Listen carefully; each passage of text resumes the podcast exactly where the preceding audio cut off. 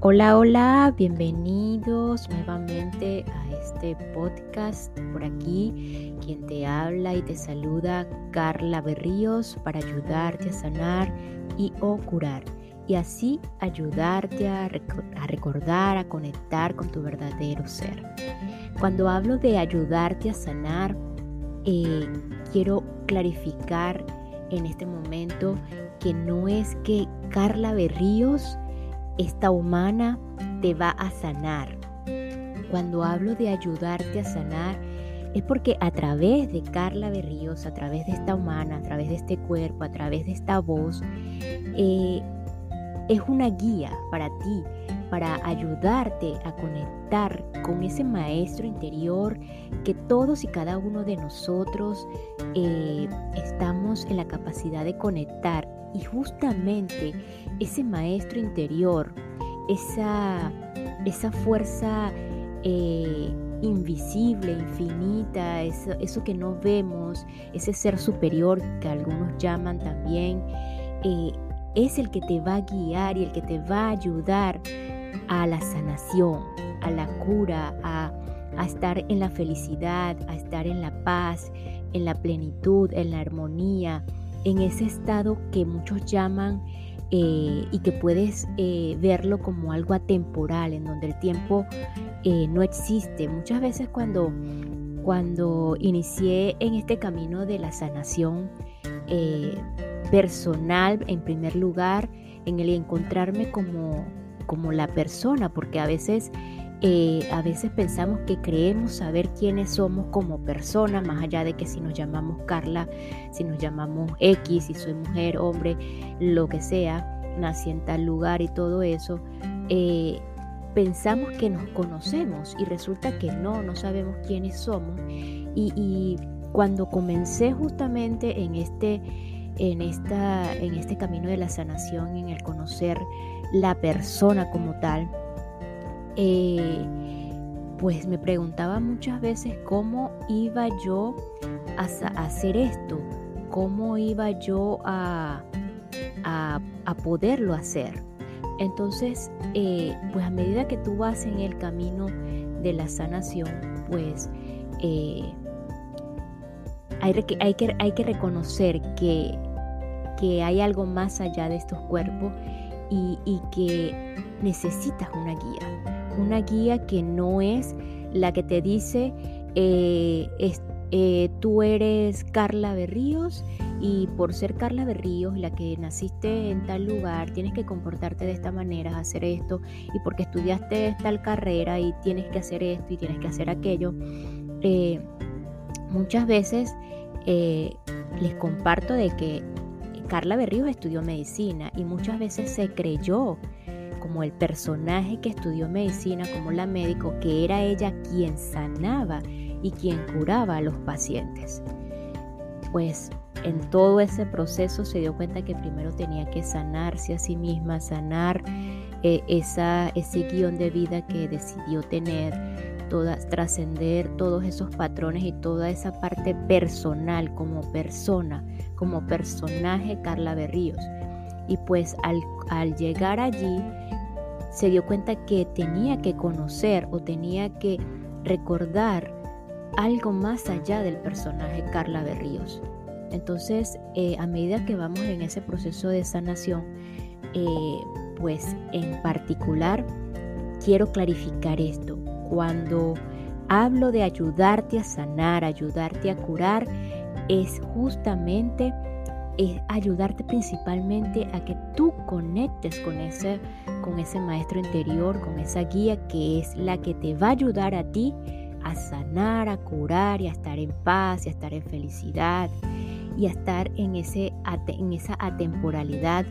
Eh, que lo que les comentaba es que parece que perdí el hilo en este momento y ya lo recordé, es que cuando estaba en este camino de sanación, eh, en este camino de, conocer la persona y pues automáticamente conocer la persona me llevó al autoconocimiento espiritual, vamos a decirlo así, o, el, o el autoconocimiento más allá del, del personaje, del ser, de ese ser que mencionó en todos los inicios, eh, había aprendido algo y lo estaba como que repitiendo, pero no lo había comprendido, era en que el tiempo no existía. No, el tiempo no existe, total, el tiempo no existe, sí, el tiempo no existe. Pero cuando eh, lo mencionaba, pues por supuesto que los que estaban alrededor mío y hasta mí, mi propio ego decía, estás loca, o sea, como que el tiempo no existe, estás aquí, son las tal, las, las 12 y 50 del mediodía, eh, ayer fue lunes, hoy es martes, mañana es miércoles. Eh, el año pasado era el año 2019, este año es el 2020 y así sucesivamente, pues y todos los que estaban alrededor mío, pues ya Carla se volvió loca, como que el tiempo no existe. Entonces, es una comprensión que va progresivamente, pero ese ser que está en atemporalidad es que está que no está pensando o que ha sanado su pasado, que ese pasado es el que si estamos si no hemos sanado el pasado, si si estamos repitiendo una y otra vez las cosas que venimos arrastrando por años y estamos en este momento aquí y ahora haciendo lo mismo, eh, pues estamos todavía en el tiempo. Entonces cuando se habla de esa temporalidad es cuando estoy aquí y ahora y cuando aprendí del pasado y cuando el, el futuro está por venir, pero no me preocupa. Estoy aquí y ahora, estoy a salvo, estoy protegida, estoy... Suena un poquito eh, no sé cómo decirlo, no quiero catalogarlo, puede que ustedes mejor le coloquen allí una etiqueta, la etiqueta que ustedes piensen y el juicio que ustedes se les, se les venga a la mente en este momento. Podemos decir que está, eh, puede ser algo loco, pero justamente eso, finalmente es ayudarlos a conectar con su maestro interior, con su ser superior, con ese ser divino, que es quien los va a guiar a ese proceso de sanación, si es que ustedes eh, eh, sienten que tienen que sanar algo, que tienen que trascender algo y, pues estar en paz, estar en armonía, eh, estar en el ser, en el verdadero ser. Y hoy vamos a continuar ya luego de toda esta, esta reflexiva, esta aclaratoria o esta clarificación vamos a continuar con eh, la lectura de un libro que comenzamos en el episodio anterior eh, llamado Los cinco lenguajes del amor, el secreto del amor que perdura de Gary Chapman. Eh, recordándote que es una herramienta más para ayudarnos en las relaciones, en este caso principalmente en la relación de pareja, que bueno, además de las relaciones con nuestros hijos, con nuestros padres, pues el, como los, roles que, que, ejercemos acá en esta experiencia humana, muchos tenemos ese rol de pareja. Y esta, este libro es una herramienta para ayudarnos con el amor romántico. Tenemos que ya ir entendiendo que el amor, algunos lo llaman el amor con A minúscula, el amor romántico, el amor de telenovelas, este no es el mismo amor con A mayúscula y el amor con el que podemos conectar que está ahí en esa sensación o en esa en ese estado de paz y de ser pleno, del ser pleno. Eh, tenemos que estar muy claro porque el amor romántico no es que no lo vamos a vivir, no es que, no, es que no lo vamos a experimentar lo podemos experimentar. O sea, es una experiencia que, que, considero que todo ser humano debe experimentarlo, debe, debe compartir con otra persona y, debe, porque esa otra persona, además de las relaciones con nuestros padres y nuestros hijos, eh, la relación de pareja o todas las relaciones con los, con los amigos, con las mascotas, es una gran oportunidad para, para verte a ti mismo, para ver eh, eh, qué estás haciendo, qué, qué piensas, qué, qué, qué, quién eres, para verte a ti mismo tal cual, como un espejo. Todas las otras persona, la, lo que está a nuestro alrededor, incluso los objetos. Muchas personas dicen que, cuando que, que, en tu habitación o en tu casa, lo que todo lo que tú tienes te representa. Algunos dicen que no, otros dicen que sí. Entonces, pero todo lo que está alrededor, incluso objetos, es tu espejo. Entonces, esa relación de pareja eh, es, es, justamente eh, una gran oportunidad para ayudarnos a conectar con ese ser superior, con esa divinidad, con ese maestro interior, para vernos y ver qué es lo que tenemos que transformar, qué es lo que tenemos que curar, sanar para estar en paz.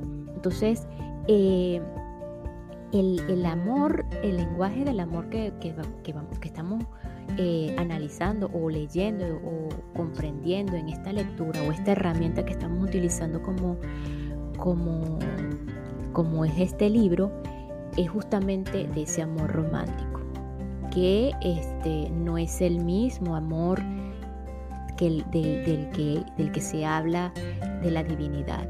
Entonces aquí, bueno, ya este, más, más adelante podemos ir viendo, podemos ir observando estas grandes diferencias. Entonces en el episodio anterior quedamos justamente en una pregunta eh, de de reflexión como todo. ¿Cómo, ¿Cómo responde tu cónyuge cuando tratas de mostrarle afecto? ¿Cómo responde tu pareja? ¿Te has hecho esa pregunta? ¿Te has observado? Cada vez que tú intentas a tu manera de expresar amor, de, de expresar afecto a tu pareja, ¿cómo responde él? Entonces, eh, pues allí tienen esa pregunta si ya la tienen en, mente, la pueden anotar como un ejercicio. Y hoy, bueno, vamos a comenzar o vamos a continuar con el capítulo 2 que habla Mantén lleno el tanque del amor. El amor es la palabra más importante en el idioma español y la más confusa. Tanto los pensadores seculares como los religiosos coinciden en que el amor representa un papel central en la vida. El amor tiene un papel prominente en miles de libros, canciones, revistas y películas. Numerosos sistemas filosóficos y teológicos le han dado un lugar prominente al amor. Los psicólogos han llegado a la conclusión de que la necesidad de sentirse amado es una necesidad emocional primaria del ser humano. Por amor escalaremos montañas, cruzaremos mares, atravesaremos las arenas del desierto y soportaremos adversidades inenarrables. Sin amor, las montañas se vuelven difíciles de escalar, los mares son imposibles de cruzar, los desiertos son insoportables y las dificultades son inmensas en la vida. Si estamos de acuerdo en que la palabra amor impregna la sociedad humana, tanto a través de la historia como en el, en el presente, también debemos estar de acuerdo en que es una palabra muy confusa. La usamos de mil maneras. Decimos, amo a los perros y de inmediato amo a mi madre. Hablamos de las actividades que amamos, nadar, esquiar, cazar. Amamos los objetos, alimentos, autos, casas. Amamos los animales, perros, gatos y hasta los caracoles como mascotas. Amamos la naturaleza, los árboles, el césped, las flores y el clima. Amamos a las personas, madre, padre, hijo, hija, familiares, esposas, esposos, amigos. Hasta nos enamoramos del amor. Si todo eso no es bastante confuso, también usamos la palabra amor para explicar la conducta. Lo hice porque la amaba. Esa explicación se da para toda clase de acciones. Un político está enredado en una relación adúltera y la llama amor. El predicador, por otro lado, lo llama pecado. La esposa de un alcohólico se recupera después del último episodio de su esposo. Lo llama amor, pero el psicólogo lo llama codependencia. Los padres complacen todos los deseos del niño llamándolo amor. El terapeuta de la familia lo llama crianza irresponsable, que es el comportamiento amoroso. El propósito de este libro no es eliminar todas las confusiones en torno a la palabra amor, sino enfocarnos en esa clase de amor que es esencial para nuestra salud emocional. Los psicólogos infantiles afirman que cada niño tiene ciertas necesidades emocionales básicas que debemos cumplir si queremos que tenga estabilidad emocional. Entre esas necesidades emocionales, ninguna es más básica que la de amor y afecto. La necesidad de sentir que tiene un sitio y que le ama. Con una adecuada provisión de afecto, es probable que el niño se convierta en un adulto responsable. Sin ese amor, tendrá problemas emocionales y sociales. Me gustó la metáfora la primera vez que la escuché. Dentro de cada niño hay un tanque emocional a la espera de que lo llenen de amor. Cuando un niño se siente amado de verdad, se desarrollará con normalidad, pero el tanque de amor está vacío, el niño se comportará mal. Si el tanque de amor está vacío, el niño se comportará mal. Gran parte del mal comportamiento de los niños se debe a los anhelos de un tanque de amor vacío. Le escuché decir al doctor Ross Campbell, un psiquiatra especializado en el tratamiento de niños y adolescentes. Mientras escuchaba, pensé en los cientos de padres que desfilaron por mi oficina contándome las fechorías de sus hijos. Nunca había visualizado un tanque de amor vacío dentro de esos niños, pero de seguro que había visto sus resultados. Su mal comportamiento era una búsqueda equivocada del amor que no se sentían. Buscaban amor en todos los lugares equivocados y de todas las maneras equivocadas. Recuerdo a Cela, quien a los 13 años de edad tenía un tratamiento por una enfermedad de transmisión sexual sus padres estaban destrozados, estaban enojados con Acela, estaban molestos con la escuela, a la que culpaban por enseñarle sobre las relaciones sexuales. ¿Por qué hizo eso? me se preguntaban ellos. En mi conversación con Acela, me contó del divorcio de sus padres cuando tenía seis años de edad. Pensé que mi padre se marchó porque no me amaba, dijo. Cuando mi madre se volvió a casar a, a mis 10 años, de edad, sentí que ahora ella tenía a alguien que la amara, pero yo todavía no tenía a nadie que me amara. Deseaba muchísimo que me amaran. Conocí a este muchacho en la escuela, era mayor que yo, pero me gustaba. No podía creerlo, era amable conmigo y pronto sentí que me amaba de verdad. No quería tener relaciones sexuales, pero deseaba que me amaran. El tanque de amor de Acela había visto había estado vacío por muchos años. Su madre y su padrastro proveían para sus necesidades físicas, pero no se daban cuenta de la profunda lucha emocional que se, que se libraba en su interior. Sin duda amaban a Cela. Pensaban que, que sentían su amor. No fue sino hasta cuando ya era casi demasiado tarde que descubrieron que no habían estado hablando el lenguaje primario del amor de Acela. La necesidad emocional por amor, sin embargo, no es solo un fenómeno de la niñez. Esa necesidad continua en la, en la adultez y en el matrimonio. La experiencia de estar enamorado llena por un tiempo esa necesidad, pero es inevitable que sea una solución momentánea y tal como aprenderemos más adelante, tiene una duración limitada y previsible. Después que descendemos de la cima de la obsesión, del enamoramiento, la necesidad emocional por amor sale a flote porque es fundamental para nuestra naturaleza. Está en el centro de nuestros deseos emocionales. Necesitábamos amor antes de que nos enamoráramos y lo necesitaremos mientras vivamos. La necesidad de sentirse amado por el cónyuge está en el centro de los deseos matrimoniales. Hace poco un hombre me dijo, ¿de qué sirven la casa, los automóviles, la playa y todo lo demás si tu esposa no te ama? ¿Entiendes lo que decía en realidad? Más que cualquier cosa, quiero que mi esposa me ame. Las cosas materiales no sustituyen el, emocional amor humano.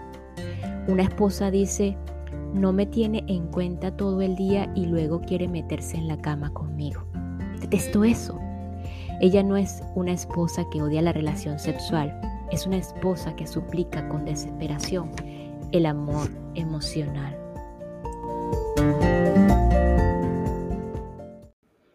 Y esta pausa es para enviar un saludo y agradecimiento infinito a todas las personas que me escuchan desde Asunción en Paraguay, eh, departamento de Guatemala en Guatemala y distrito o departamento de San Salvador en El Salvador. Muchísimas gracias por escucharme Salvador, Paraguay y Guatemala. Gracias, gracias, gracias. Nuestro clamor por amor. Algo en nuestra naturaleza clama por el amor de otro. La soledad es devastadora para la psique humana. Por eso es que la por eso es que el confinamiento en solitario se considera uno de los castigos más crueles. En el corazón de la existencia del género humano está el deseo de tener intimidad con otro y de que nos ame. El matrimonio está diseñado para suplir esa necesidad de intimidad y de amor. Por eso las antiguas escrituras bíblicas dicen que el esposo y la esposa se convierten en una sola carne. Eso no significa que los individuos perderían su identidad, significaba que entrarían en la vida del otro de una manera profunda e íntima. No obstante, si el amor es importante, es también esquivo. He escuchado a muchas parejas casadas contar su secreto dolor. Algunas solo venían a verme debido a que su dolor interno se había vuelto insoportable. Otras venían porque habían comprendido que sus patrones de conducta o el mal comportamiento de su cónyuge estaban destruyendo el matrimonio. Algunas solo venían para decirme que ya no querían seguir casados y algunas sus sueños de vivir felices para siempre se habían estrellado contra los duros muros de la realidad. Una y otra vez he oído las palabras, nuestro amor terminó, nuestra, nuestra relación está muerta. Antes nos sentíamos cerca, pero ahora no. Ya no disfrutamos de estar el uno con el otro no satisfacemos nuestras necesidades mutuas. Sus historias dan testimonio de que los adultos, al igual que los niños, tienen también tanques de amor. Podría ser que en lo más profundo de estas parejas heridas exista un invisible tanque de amor con su medidor en vacío. Podría ser que el mal comportamiento, el alejamiento, las palabras groseras y la crítica fueran el resultado de un tanque vacío. Si pudiéramos encontrar una manera de llenarlo, renacería, renacería el matrimonio. Con un tanque lleno, las parejas serían capaces de crear un clima emocional donde fuera posible analizar las diferencias y resolver los conflictos. ¿Podría ese tanque ser la clave que hiciera funcionar el matrimonio? Esas preguntas me llevaron a hacer un largo viaje.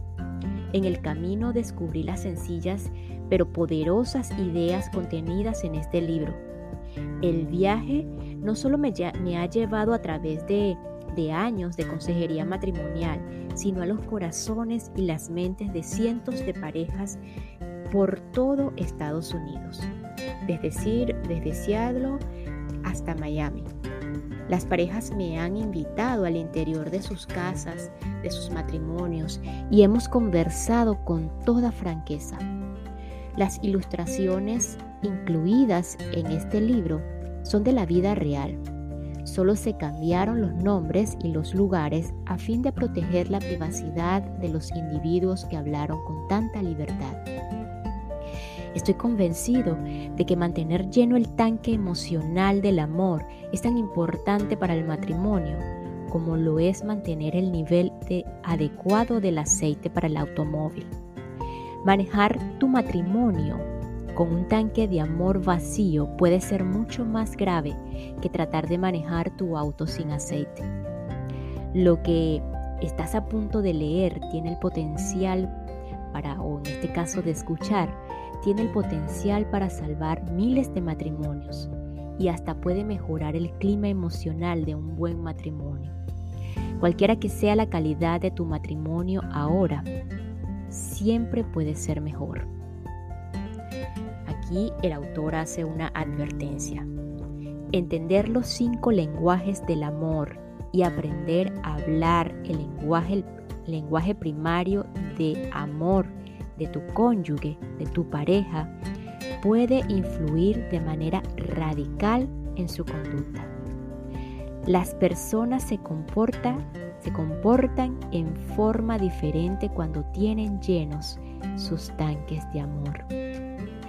Antes que examinemos los cinco lenguajes del amor, sin embargo, debemos abordar otro importante, pero confuso fenómeno, la eufórica experiencia del enamoramiento. Aquí un, turno para ti, una reflexión. En una escala del 0 al 10, ¿cuán lleno está tu tanque del amor? En una escala del 0 al 10, ¿cuán lleno está tu tanque del amor? Y ya para finalizar este, este episodio, lo vamos a dejar con una frase eh, de dos frases de este capítulo 2 resaltantes. En primer lugar, necesitábamos amor antes de que nos enamorábamos. Necesitábamos amor antes de que nos enamoráramos y lo necesitaremos mientras vivamos. Y la otra, súper importante, cualquiera que sea la calidad de tu matrimonio, de tu relación ahora, siempre puede ser mejor.